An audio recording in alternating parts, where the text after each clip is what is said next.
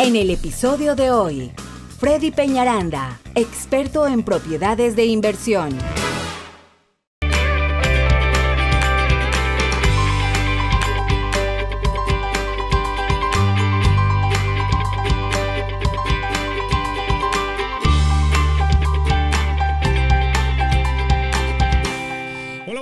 Amigos? ¿Cómo están? Bienvenidos nuevamente a este programa. Esto es justamente, hablamos sobre real estate con Freddy Peñaranda que me acompaña. Él es agente de bienes raíces. Yo soy Jorge Vázquez Rabanal y este es nuestro segundo programa de este año 2022. Freddy, ¿cómo nos está yendo en el tema de casas? muy bien, gracias a Dios arrancamos el año pues muy activo. La verdad, los compradores no han dejado, las tasas de interés siguen y, y se espera que sigan bajas. Así es de que los compradores muy activos muy pendientes de seguir adelante. Va a ser un año excelente para, la verdad, para todo el mercado de bienes raíces. El inventario va a seguir bajo, eso sí se los anticipo, no lo vamos, no esperemos que vaya inventario de casas, pero bueno, estamos listos para entrar con la competencia, estamos entrenados para trabajar este tipo de mercado y tenemos un equipo listo para ustedes, para que los ayude a que sean dueños de su casa propia. Ojo que la información que estamos dando es para la gente de Houston, porque en las redes sociales nos ven desde otras partes de los Estados Unidos. Muchas gracias. Yo sé que hay gente que nos ve en diferentes uh, ciudades, en otros estados, de los 50 estados que tiene eh, esta gran nación, gente que nos ve en diferentes... Dallas, todo lo que es Texas. Sí, entonces, eh, lo que estamos hablando es del mercado de Houston. ¿Ok? Pero este, este tipo de información sirve, claro, casi todos están igual. Y este tipo de información sirve eh, para todo Estados Unidos. Sí, ahora, de lo que hablamos del mercado, de, cómo está, porque los temas como tal, la gran mayoría le sirven a todas las personas a nivel nacional. Exacto. Muy bien, entonces. Bueno, pero antes de empezar, queremos recordarles: tenemos seminario de oh, compradores de casa el 12 de febrero, no se lo pueden Sábado 12. Y este seminario tiene un toque muy especial. Vamos a hablar de cómo presentar los impuestos para comprar casa. Más que todo, mm. personas independientes y empleados, pero para las personas independientes es un punto de oro. Vamos a tener un especialista en impuestos dándole los mejores tips y también las personas del banco como Víctor. Víctor les va a decir cómo el banco revisa sus impuestos de casa. Imagínense entender eso. Eso es excelente porque la verdad nosotros como independientes, no he visto a nadie que haga esto. No, pues. Eh, es la primera vez que, que lo hacemos y, y, lo importante es de que cuando ya entendemos, sabemos cómo vamos a presentar nuestros impuestos y no hay que esperar un año más. Lo va a poder hacer este año y es lo que queremos. Y también a veces como empleados, ¿no? A veces hay cositas que sería bueno revisar, que se nos vaya bien en la declaración de renta. Entonces vamos a manejar los dos casos. Así que no se lo pierdan. Si está interesado en participar en el seminario, mándeme un mensaje de texto con la palabra curso. Mi número de teléfono es el 832-696-3031. Una vez más, 832-696-3031. Este seminario va a ser en febrero 12 del año 2022 porque tenemos videos de hace 3, 4 años. Ah, ¿no? Entonces, igual vamos a estar haciendo dos más, eh, uno en mayo, otro en septiembre, pero son diferente el enfoque. Este va a ser de cómo presentar los impuestos para comprar su casa. O cómo tienes que hacer tu declaración de taxas.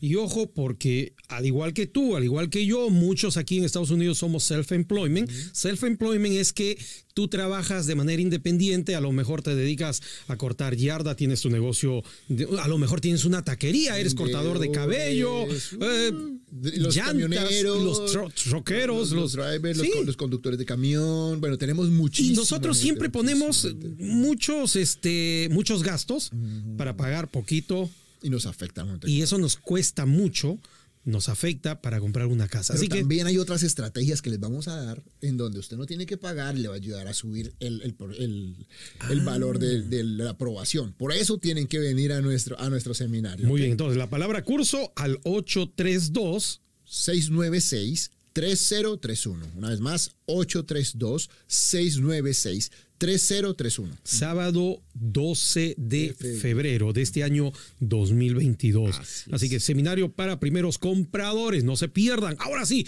vamos a los tips de oro que nos trae Freddy Peñaranda. Pues vamos. Puro carnecita. ¿De qué vamos a hablar? Vamos a hablar el día de hoy acerca de lo que es el. Me toca decirlo en inglés porque eh, es como se maneja aquí, es como lo van a escuchar. El lease back, como es como una renta adelantada o atrasada, ¿no? Mm. Eh, es, es, como lo que. Pero vamos a hablar la palabra como tal para que ustedes la identifiquen cuando le hable, porque nadie le va a decir renta atrasada o adelantada, sino un lease back. Lease traduce arrendamiento y back es como que retorna. ¿Listo? Entonces, eh, ¿Cómo puede ayudar el leaseback en el caso de una transacción tanto a vendedor como a comprador? Eso es importantísimo de valor el día de hoy. Primero que todo quiero decirles qué es un leaseback. Un leaseback es una opción que le puede dar el vendedor al, al vendedor al comprador o el comprador al vendedor ¿no? Cualquiera de los dos, el que esté en la casa por un periodo hasta de 90 días. Les voy a poner un ejemplo. Eh, un ejemplo es que yo como vendedor vendo mi casa y, y, el comprador me dice, ok, si me aceptas mi oferta, te voy a dejar que te quedes en la casa por un mes más. Ah, para que yo me, para que te puedas mover y todo, pero yo ya cerré, o sea, ya solamente. Entonces, ese periodo de, tiempo que le das adicional después del cierre se llama un leaseback. Ah, ok. También tenemos casos en donde mucha gente a veces lleva la casa mucho tiempo y hay compradores que tienen que esperar un mes por el tema de los impuestos. Entonces, alguien le puede decir, ¿sabes qué? Me gustaría tener 30 días de renta y en 30 días que yo presente mis impuestos, hacemos el contrato de la casa. ¿Sí? Mm, Eso se llama también un leaseback. Entonces, es importante, como le digo, puede ser del vendedor al comprador del comprador al vendedor. Ahorita lo más normal es hacerlo del, del comprador al, vendedor. O sea, y, en el momento de la oferta le dices, mira, yo quiero comprar tu casa, pero eh, te voy a, o sea, dentro de mis ofertas que te doy para que tú me consideres y me vendas tu casa, es que si te vas a mover, eh, te voy a dar 15 días. 15 días, gratis. días, lo que sea, exacto. Y luego Puede ser gratis o no puede ser gratis, pero es algo que voy a Ah, bueno, yo ya me estaba adelantando. No, no, puede ser, ¿no? Pero como te digo, puede que sí, puede que no. Pero es algo que la gente no conoce y es una herramienta de negociación para este año que estamos en múltiples ofertas. Y sí funciona. Sí, no, hombre, es, es una de las herramientas más fuertes. Ah, así de que, bueno, así vamos hacia adelante. ¿Cuánto debe ser el valor de un leaseback? Eso es importante tenerlo, ¿no? Entonces, a veces dice, dice, a veces algunas personas, de acuerdo a la casa, si la casa está muy buena, hemos tenido que, a nosotros, eh, el comprador nos dice, Freddy, dígale a su comprador, a su vendedor, que se puede quedar 30 días en la casa, yo no le cobro nada. Eso, es, eso puede ser entre la herramienta de negociación. Pero el valor, si quisieran cobrar el valor, digamos, normal, sería lo que cuesta el valor de una renta de esa casa. Entonces, si es una, si uno mira, compara las rentas de alrededor, si las rentas de alrededor están en 1600, 1800. Entonces sería lo que, lo que representa el valor de un mes de renta. Y si son 20 días, lo divides en 30 y lo multiplicas por 18. Es prácticamente eso, es mirar, mirar el valor, obviamente, ideal que, que pudiera cubrir el pago también de lo que sería tu pago mensual del préstamo y un poquito más. Normalmente debe ser más, ¿no? Pero que sea el valor de un mes de renta. Ese es el valor del... No puede ser que, ah, como es la casa, entonces dame 4 mil dólares para dejarlo. No, máximo debería ser eso, ¿ok? Para que no, porque pues no falta el que diga, bueno, le doy leaseback, pero dame 4 mil dólares y la renta son 1800, algo así. Entonces no, tiene sentido. Tiene que ser algo que sea nominal y que sea un valor de la renta constante. Y también puede ser por días, no tiene que ser los 30 días, puede ser 8 días, 3 días, 2 días, un día, lo que sea, pero pueden ser el número de días, lo divides y das el valor. Ah, pero la idea es que le, le ofrezcas un leaseback para que tu oferta sea atractiva. Esa es una de las cosas. Y ahorita lo vamos a manejar. Ventajas para el vendedor, ventajas para el comprador y también, y también desventajas. ¿listo? Ah, bueno. Ventajas para el vendedor.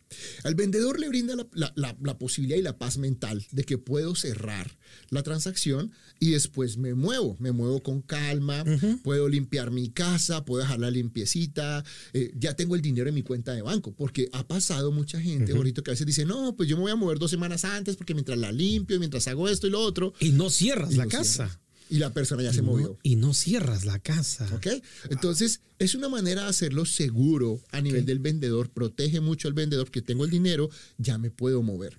Algo también como ventaja, pero bueno, esa va a ser para el comprador, que todavía no lo voy a manejar más bien. Ahorita no me voy a adelantar. Ya. Eh, otra cosa es que evita también que el vendedor pague una bodega temporal, que a veces les toca. Entonces, ok, me muevo una semana antes, muevo mis cosas a una, a una bodega temporal por una semana y después vuelvo y la saco mientras cierro y, y me muevo a mi nueva casa, ¿no? Entonces es algo que realmente al vendedor le funciona muy bien. Por eso les digo, como herramienta de negociación es buenísimo porque al vendedor le arregla la vida. Ok.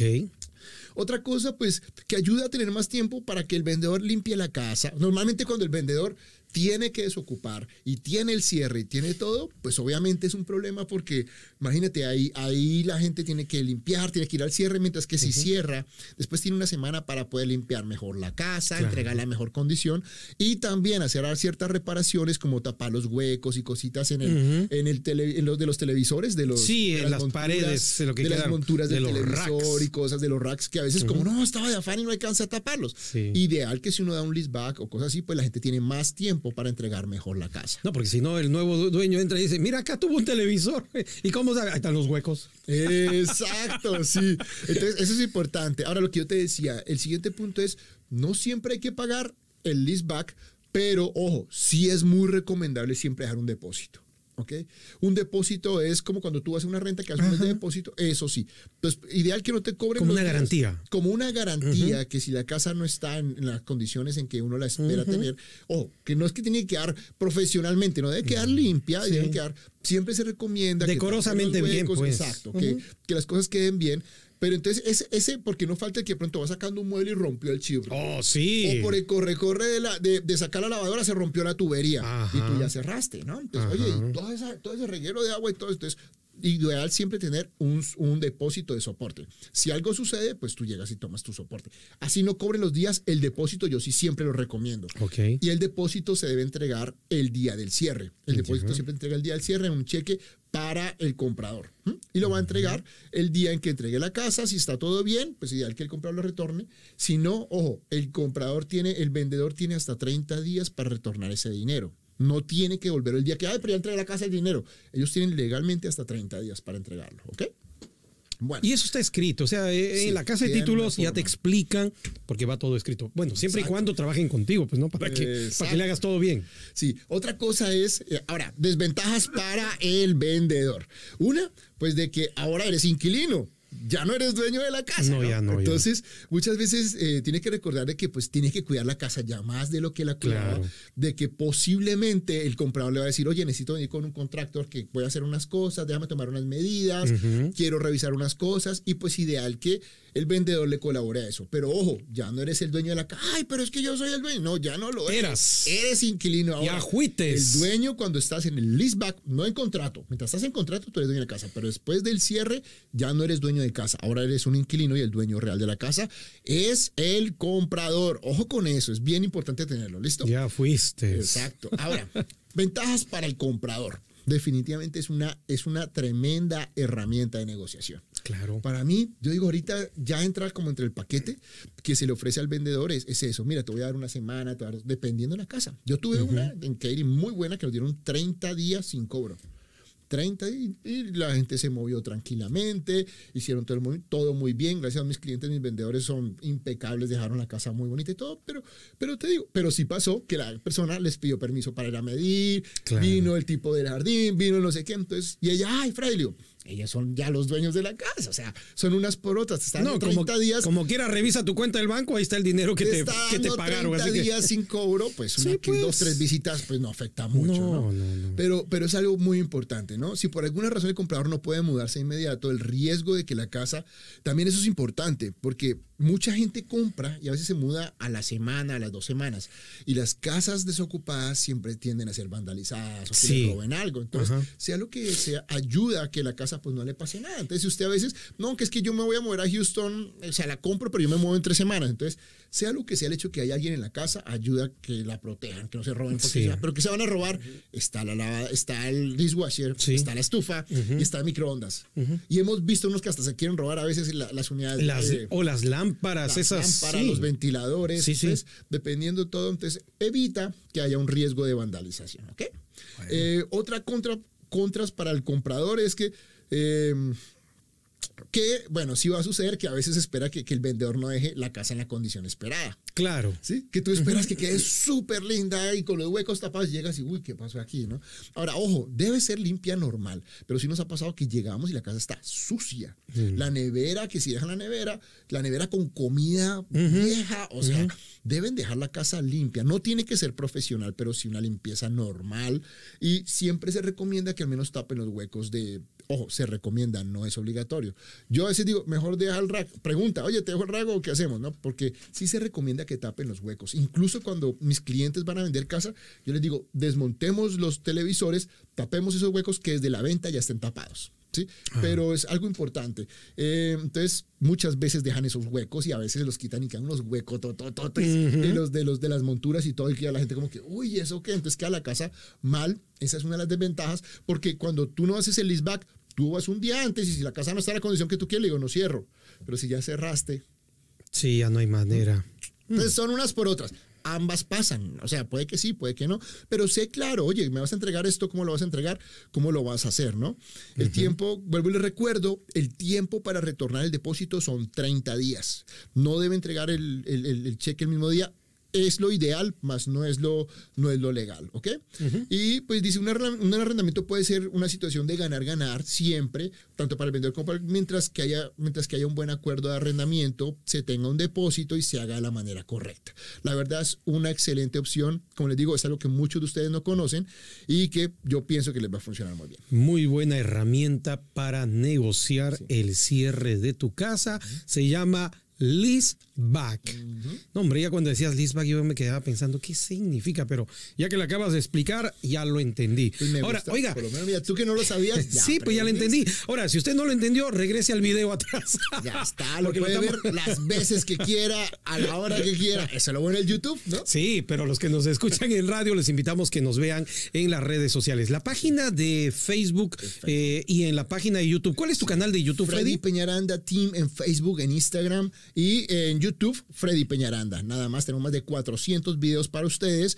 Y como se pueden verlos todas las veces que necesiten de todo lo que es eh, real estate, bienes raíces, préstamos de casa, reparación de créditos, seguros de casa y, y todo lo que es asesoría financiera, finanzas de casa. Y una vez más, antes de irnos, queremos recordarles nuestro seminario de comprar de casa, febrero 12. Seminario de comprar de casa. El enfoque es cómo presentar sus impuestos al momento de comprar una casa, cómo hacer su declaración. Como les digo, cómo traer profesionales eh, en impuestos de que le van a dar las mejores opciones y la persona del banco también le va el banco cómo revisa sus impuestos para que califique para una casa. No se lo pueden perder. Si está interesado, envíeme un mensaje de texto al 832-696-3031. Una vez más, 832-696-3031 con la palabra curso. Vamos a la pausa comercial. Ya venimos.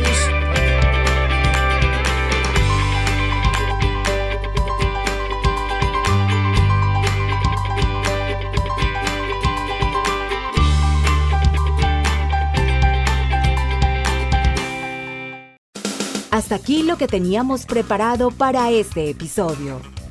Si te ha gustado el capítulo de hoy, dale me gusta, comparte y comenta. Así podremos llegar a ayudar a más personas como tú. Te esperamos en el próximo episodio de Hablando de Real Estate con Freddy Peñaranda.